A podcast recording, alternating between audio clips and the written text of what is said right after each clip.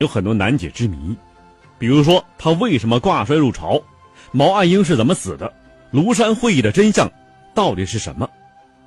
好了，欢迎您收听《十大元帅之彭德怀之谜》。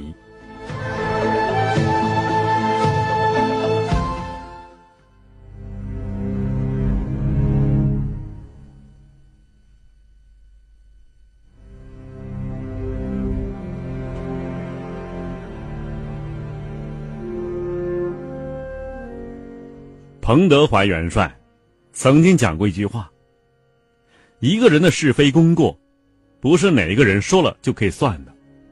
我彭德怀是什么人，让人民去评说，让历史去做总结吧。”彭德怀的陵园呢，坐落在湖南省湘潭县的乌石山下，园中墓碑十分奇特，是一个菱形的黑色大理石。耸立在巍峨的蓝天之下。对中国人而言，讲究的是盖棺论定。一个人的墓碑往往象征着对他的评价，彭德怀的墓碑也不例外。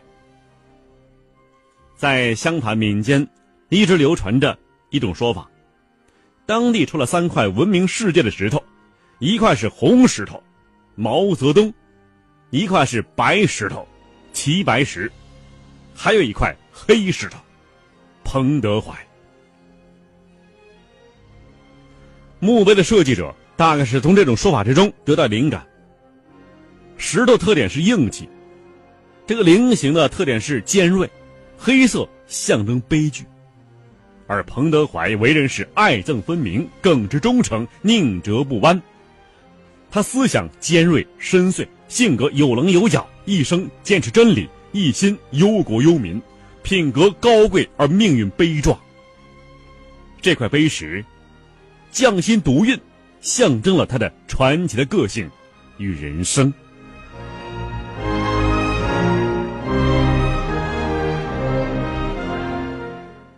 彭德怀从小立志救国救民，一生是戎马倥偬，功勋盖世，但是却是命运坎坷。随时光流逝，他和他所处的那个时代，似乎越来越遥远，给世人留下了越来越多的谜团。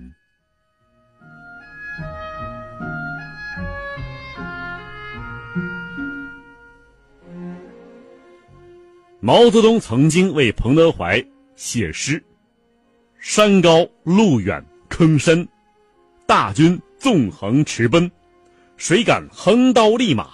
唯我彭大将军，他指挥了举世闻名的百团大战，却被指责搞独立王国。建国之后啊，人们把毛泽东当神一样的崇拜，唯有他敢直闯毛泽东的卧室，而且是直呼其名。他脾气火爆，以爱骂娘闻名，却又爱民如子，心忧苍生。毛泽东曾经意味深长的说啊。他与彭德怀是诞生于湘江边的两块石头，这两块石头扔向敌人，会把再强大的敌人都摔得粉碎；而这两块石头相互碰撞起来，则必然是碎锦裂石，地动山摇。因此啊，有人说，这两位伟人之间的关系，就是二十世纪中国革命史的一个缩影。为世人留下了太多耐人寻味的故事。那么，彭德怀到底是一个怎样的人呢？他的性格是如何炼成的？他的命运悲剧又是怎么造成的？他给家人带来什么影响？他的悲剧又为后人留下了什么思索呢？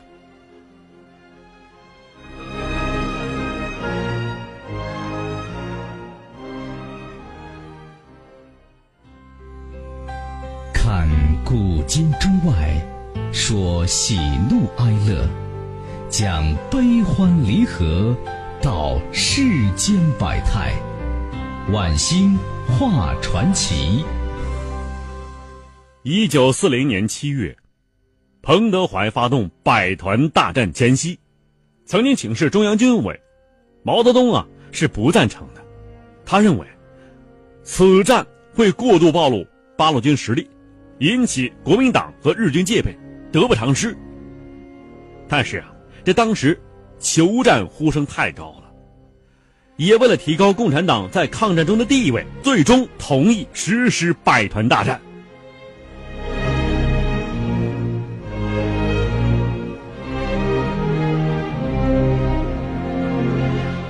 此战大捷，国民党同日军均大惊啊，各自调整作战方略，于是啊，就有了日军对解放区的大围剿。那么国民党呢，也断绝了八路军的供给，这一度使八路军的军饷生存状况产生了非常严重的危机啊。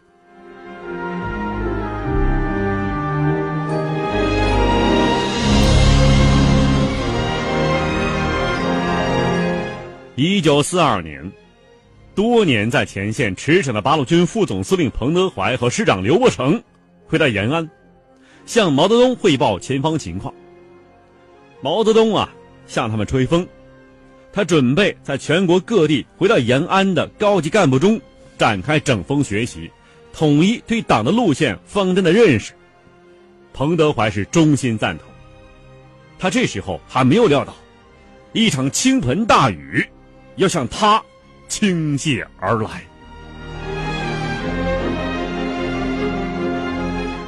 彭德怀回到延安的头一项任务，就是向中央军委详细汇报他在华北前线六年的工作。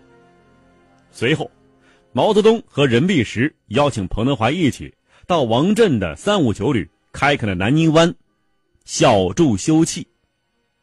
彭德怀的心呢，还在前线呢，记挂着前方的特殊困难。把积存的七十六块六毛钱交给组织，转给前方，并希望后方同志啊为前方将士捐钱捐物。有一天呢，任弼时约他参加西北局财经会议，这会后呢有丰盛的午餐。彭德怀才从敌后回来，日子苦惯了，看到西北局的午餐如此丰盛，就觉得很铺张。那么当时啊。高岗也在做，他对彭德怀说：“这个是海参，海参可是好东西啊，是大补的。”这彭德怀就问高岗啊：“这东西很贵吧？”啊，这盆海参呐，恐怕估价是一百斤小米吧。彭德怀叹道：“这桌酒席，够一个农民一年的费用了。你说营养价值高，我看。”是太浪费，要把这些海参花这个钱来养鸡，生出鸡蛋是多少？那营养价值比这个高多少倍？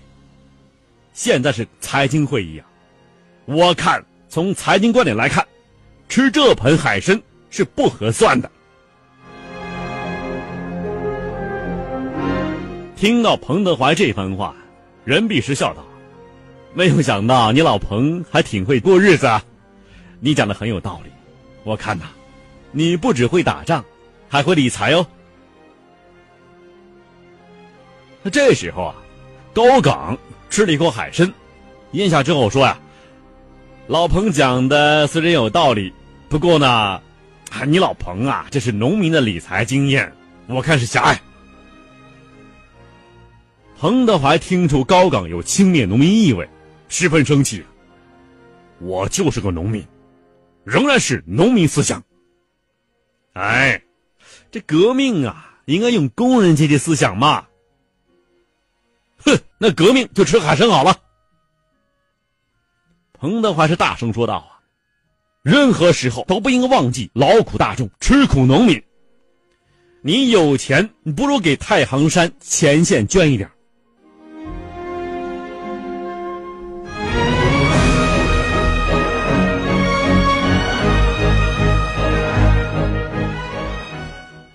整风运动之中，断断续续批了彭德怀四十三天。面对妻子疑问，彭德怀粗暴吼道：“打日本鬼子有什么错？”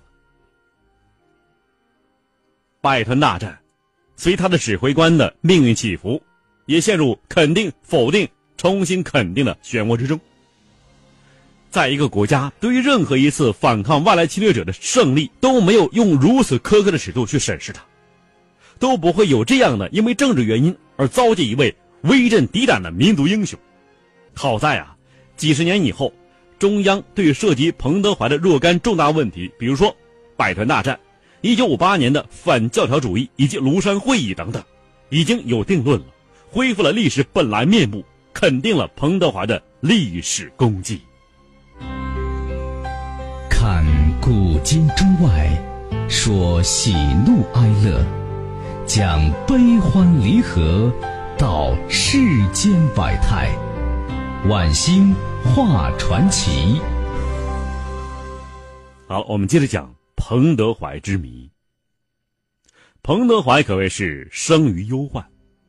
族谱记载，他出生于清光绪二十四年，也就是公元的一八九八年十月二十四日。众所周知啊，那一年中国发生了著名的戊戌变法，时局动荡，正是多事之秋。彭德怀的童年少年是在极其困顿之中度过的，贫穷的家境对这位伟大的军事家的性格产生不可磨灭的影响。这些呢，都反映在他一生对民生疾苦表现出异乎寻常的关注上。他甚至能够不顾自己的死活，乌纱帽，犯龙颜之怒，为浮夸之风、共产风坑害老百姓大声疾呼。有人说呀，他的性格颇似古代张飞、李逵，这无疑是他饱受风霜、饱受磨难的生活的直接影响。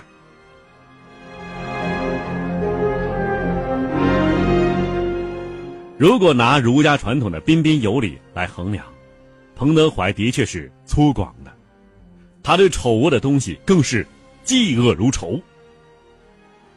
少年时代的他呀，就敢于与地主恶霸对着干，以至于被团防局通缉而走出洞庭湖。在西林围子，他又带着低功起事，在湘军中，在红军中，在他当上八路军的副总司令之后，他总是那么威风凛凛。令敌人胆寒，在朝鲜战场，他率领志愿军英勇作战，令武装的牙齿的美国佬胆战心惊。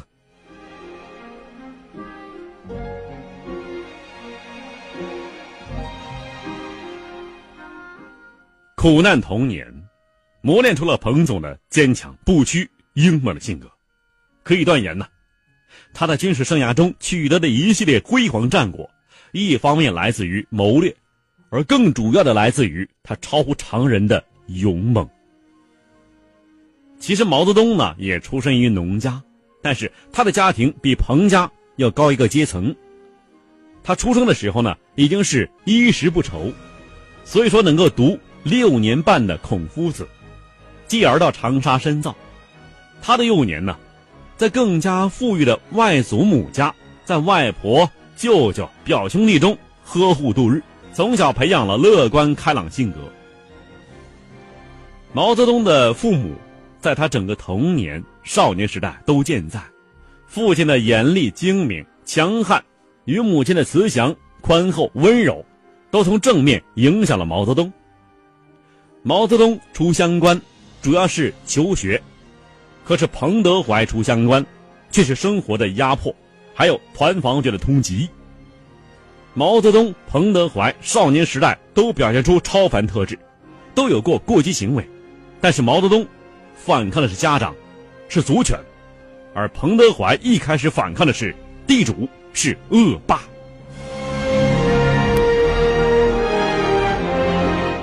毛泽东与彭德怀后来都成为民族精英和杰出领袖，但是从其成才背景来看，可以说。毛泽东基本上是文化造就的巨人，而彭德怀却主要是生活磨难造就的巨人。无疑呀，毛泽东个人性质比彭德怀更全面，横跨文武两域，而彭德怀偏重于武。毛泽东的性格之中啊，有忧患意识，但那是建立在乐观主义基础之上的，所以他时常以理想主义、浪漫主义看待现实与未来。而彭德怀的性格呢，却是建立在深深的忧虑之上的。他常常紧皱眉头看世界。抗美援朝战争爆发之后，彭德怀从西北临危受命，率领志愿军入朝作战，很快稳住阵脚，打破了美韩席卷北方的梦想。但是，紧接着，却是彭德怀的一生遗憾。看古今中外，说喜怒哀乐，讲悲欢离合，道世间百态，晚星画传奇。彭德怀的一生遗憾是什么呢？毛岸英之死。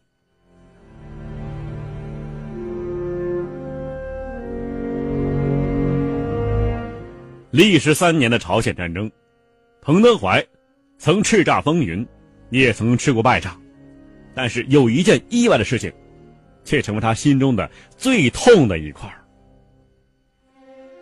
一九五零年十月七日，毛泽东特地设家宴，为即将赴东北就任中国人民志愿军司令员的彭德怀送行。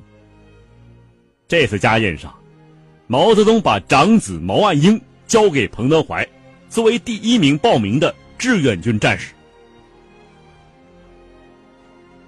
彭德怀起初啊有些推辞。主席啊，这不是开玩笑吧？安英想跟你去打仗，要我批准，我没有这个权利呀。你是司令员，你看你收不收这个兵啊？主席，我这个司令还是你封的吧？我哪能到主席家中去招兵买马呢？彭叔叔，你就让我去嘛。毛岸英有些着急了，他搬出种种理由啊，比如说他上过苏联的士官学校、莫斯科列宁军政学校、伏龙芝军事学院，当过苏联红军的坦克兵中尉，参加过苏德战争。毛泽东满意的望望儿子。德怀呀，你就收下他吧。安英会讲俄语、英语，你到朝鲜免不了要跟苏联人、美国人打交道啊。彭德怀见事已至此，只得表态呀，那就让岸英做我的翻译官吧。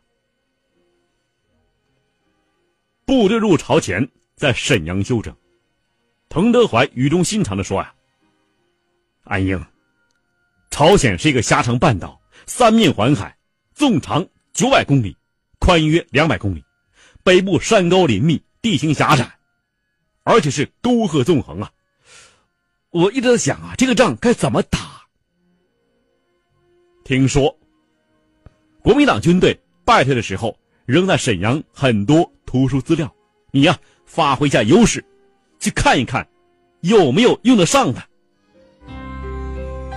看古今中外，说喜。